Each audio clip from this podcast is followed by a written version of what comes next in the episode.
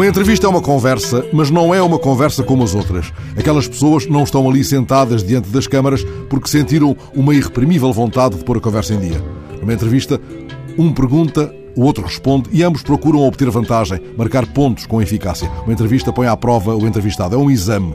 O entrevistador e o entrevistado preparam-se, por isso, para uma entrevista. Usam fórmulas batidas e muito ensaiadas. Se a pergunta vem armadilhada e aborda um tema embaraçoso, o entrevistado tenta muitas vezes ganhar tempo. É frequente ouvirmos Ainda bem que me faz essa pergunta. Quase sempre isso acontece quando a pergunta é incómoda.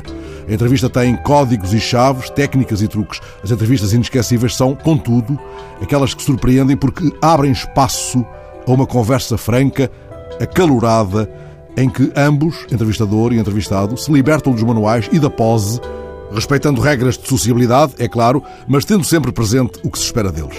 Ontem, acompanhando a entrevista a António Costa na TVI, uma entrevista que incluía um painel de 10 perguntas colocadas por cidadãos presentes no estúdio, lembrei-me a dado momento de uma canção de Arnaldo Antunes chamada Maneiras. É aquela canção em que ele lembra que os sábios ficam em silêncio quando os outros falam, que as crianças gostam de fazer perguntas sobre tudo e que nem todas as respostas cabem num adulto.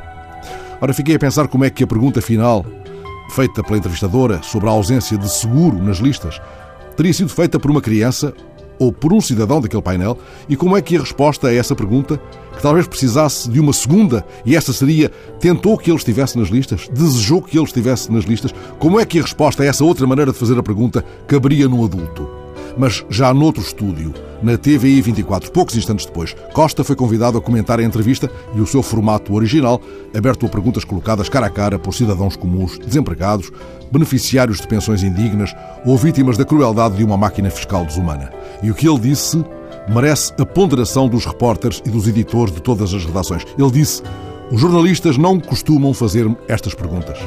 Estas são as perguntas que me fazem na rua não há perguntador que não se tenha deixado captar pela tentação dos construtores de cenários. E isso explica as tantas perguntas que apenas parecem correr atrás da espuma, da intriga de bastidores ou dos pequenos jogos táticos.